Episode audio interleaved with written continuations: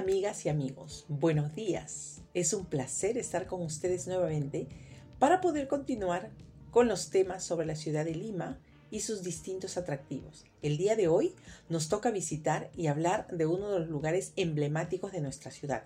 Mi nombre es Mónica y estás en tu podcast Viajando y Aprendiendo.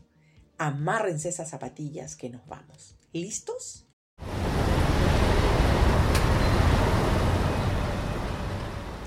Luego de una corta caminata, hemos llegado al lugar elegido para hoy. Pero antes, me gustaría preguntarles qué tanto saben sobre la gastronomía peruana. Les contaré que el boom gastronómico en el Perú se inició en los años 90. Personas conocedoras de la cocina peruana, sus increíbles ingredientes y fusiones, empezaron a trabajar en lo que ahora tenemos y gozamos. Una rica gastronomía que ha hecho del Perú uno de los mayores destinos culinarios a nivel mundial.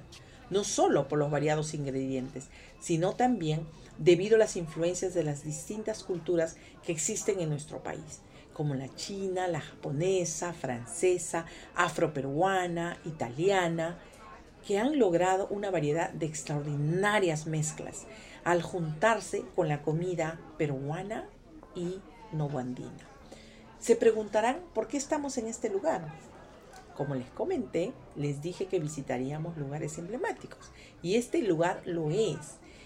Localmente se lo conoce como Mercado de Surquillo o Mercado número uno este mercado fue construido hace muchos años atrás, justamente en los años 1940, y gracias a la gastronomía y a su cercanía a los restaurantes más exclusivos de Lima, se ha convertido en el point para hacer las compras de productos que vienen no solamente de cada rincón del Perú, sino también de muchos otros lugares del mundo.